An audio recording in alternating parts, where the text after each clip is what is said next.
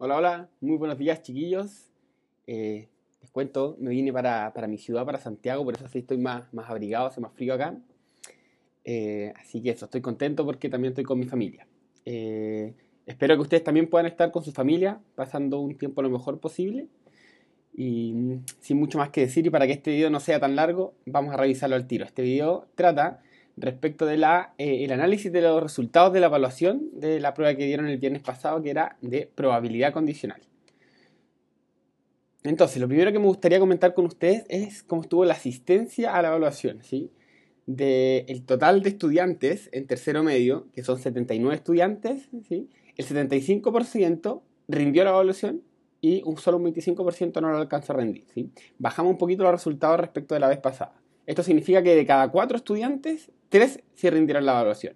Y si lo vemos por curso, en el tercero HC, científico humanista, un 68% dio la evaluación, en el de agro un 74% y en el de mecánica un 79%. Así que felicitaciones a los chicos de mecánica que fueron, el curso de mecánica fue el con mayor participación.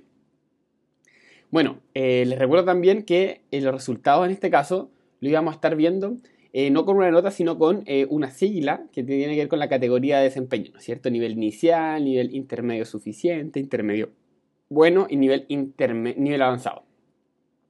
Entonces, ahora, ¿cómo nos fue como nivel así en general? Los resultados que obtuvimos eh, no son malos, pero yo creo que podemos mejorarlos para la próxima y tengo altas expectativas de que así sea. ¿sí? Acá pueden ver que, cómo estuvo la distribución de los puntajes ¿sí? y el promedio fue 4,76 puntos de los 8 posibles, ¿sí? Y eso equivale a un nivel intermedio suficiente, ¿sí?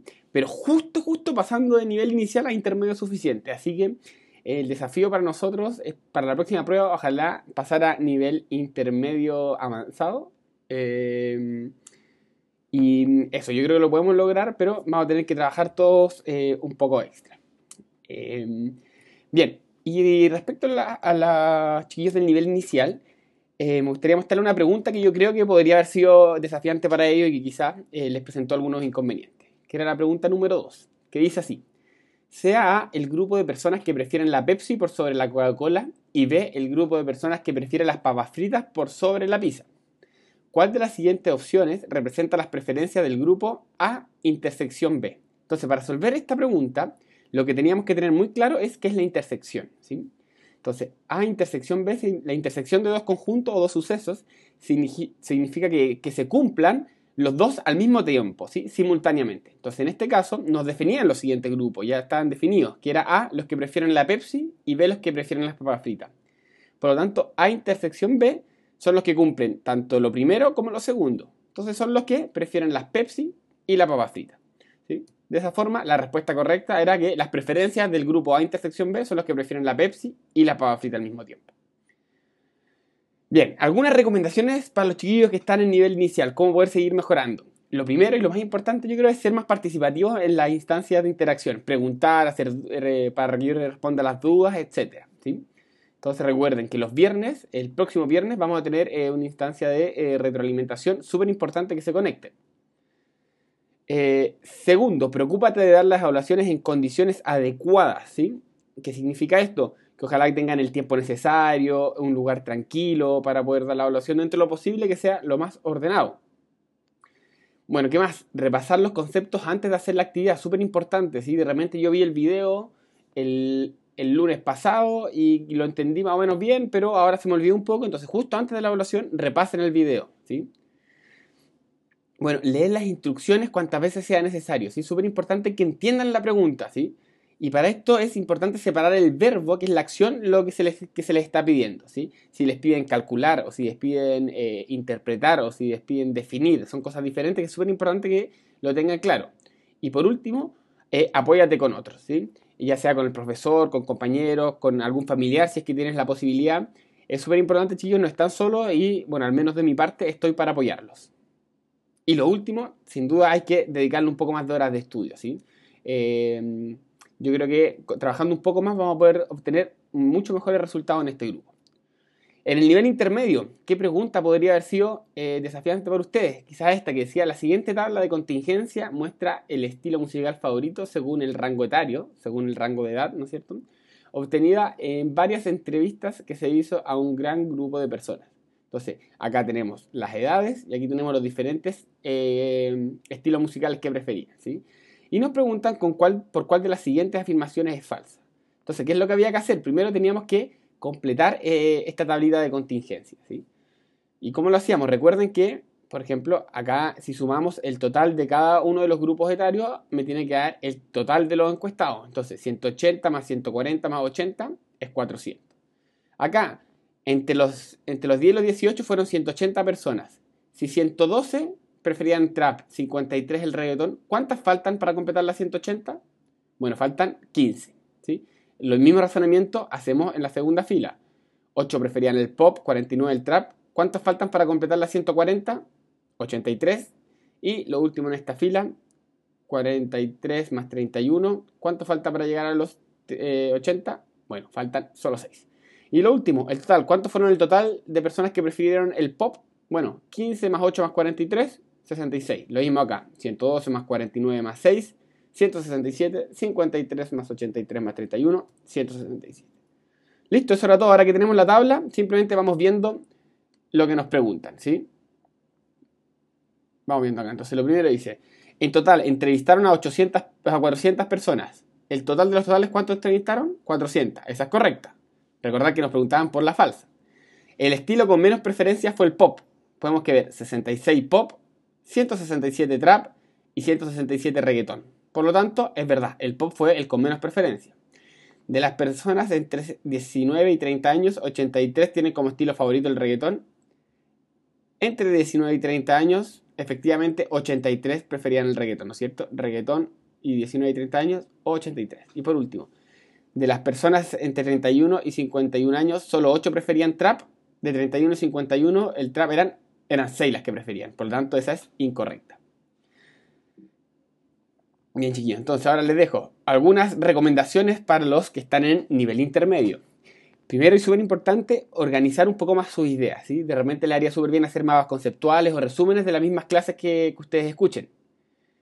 Eh, organizar sus tiempos también, hacerse un horario, definir de tal a tal hora voy a estudiar esta asignatura, después de tal a tal hora voy a rendir esta otra evaluación, creo que eso los podría ayudar bastante.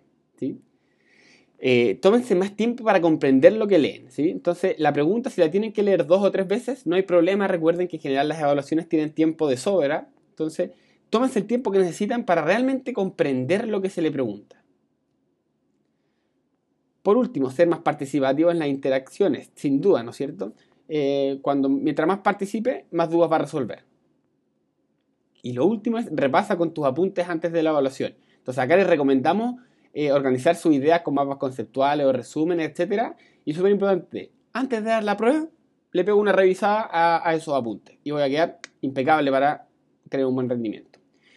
Y por último, en el nivel avanzado, ¿qué pregunta quizás les podría haber sido mm, eh, desafiante para ellos? Esta que dice así lo siguiente. Correcto. Dice así. Antonio y Vicente son buenos amigos. Ambos son fanáticos de Netflix, solo que tienen los gustos ligeramente diferentes. Antonio prefiere más las películas, mientras que Vicente prefiere más las series. De hecho, la probabilidad de que Antonia vea una serie es del 75% y la de que Vicente vea una serie es del 80%. A pesar de tener gustos diferentes, intentan ver al mismo tiempo ya sea series o películas. Y han descubierto que la probabilidad de que ambos vean una serie al mismo tiempo es de un 40%. Entonces nos preguntan, si sabemos que Vicente está viendo una serie, ¿cuál es la probabilidad de que Antonia también esté viendo una serie? Nuevamente, acá lo importante es, darnos cuenta que hay una probabilidad condicional, ¿no es cierto? Porque hay algo que nos preguntan, en este caso, eh, si, la probabilidad de que, de que Antonia vea una serie, pero también nos dicen algo que ya sabemos, que en este caso es que Vicente ya está viendo una serie. Entonces, de esa forma, eh, bueno, nos pregunta la probabilidad que Antonio esté viendo una serie, sabiendo que Vicente ya está viendo una. Por lo tanto, sería súper adecuado definir los siguientes sucesos. Recuerden, suceso A, el que nos pregunta, el que queremos calcular la probabilidad. Suceso B, el que ya sabemos. Por lo tanto, en este caso, suceso A sería que Antonia esté viendo una serie. Y el suceso B, lo que ya sabemos, Vicente que esté viendo una serie. Ya sabemos que esté viendo una serie. Por lo tanto, la pregunta sería por la probabilidad de A dado B, la probabilidad de que Antonia esté viendo una serie, dado que ya sabemos que Vicente está viendo una.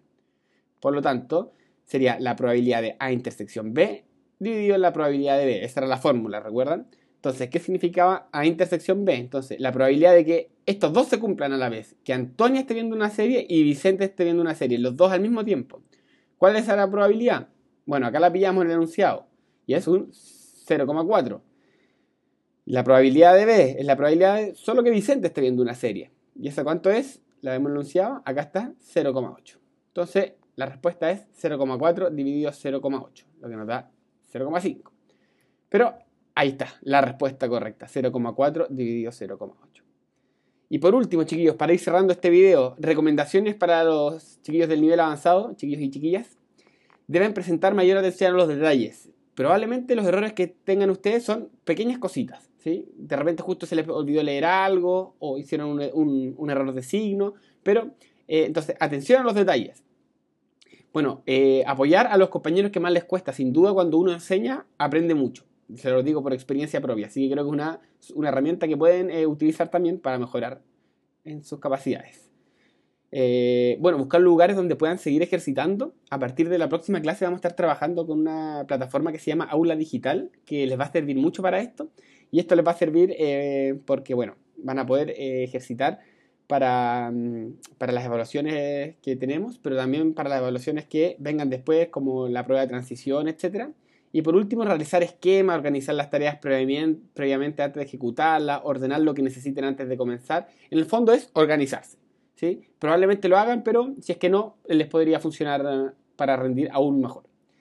Y nada más que decirles, nos vemos en la próxima clase. Así que les dejo eh, esta imagen que representa lo que yo espero. No, bueno, la verdad es, vamos a seguir viendo el tema de las probabilidades. De hecho, va a ser la última clase relacionada con probabilidades en donde vamos a seguir viendo, bueno, primero la probabilidad, probabilidad condicional y ahora vamos a ver lo que es el concepto de probabilidad total, que están todos enmarcados como en el mismo, en el mismo rubro. Entonces, eh, está todo súper relacionado. Eso chiquillos, espero que estén bien. Nos vemos en un siguiente video.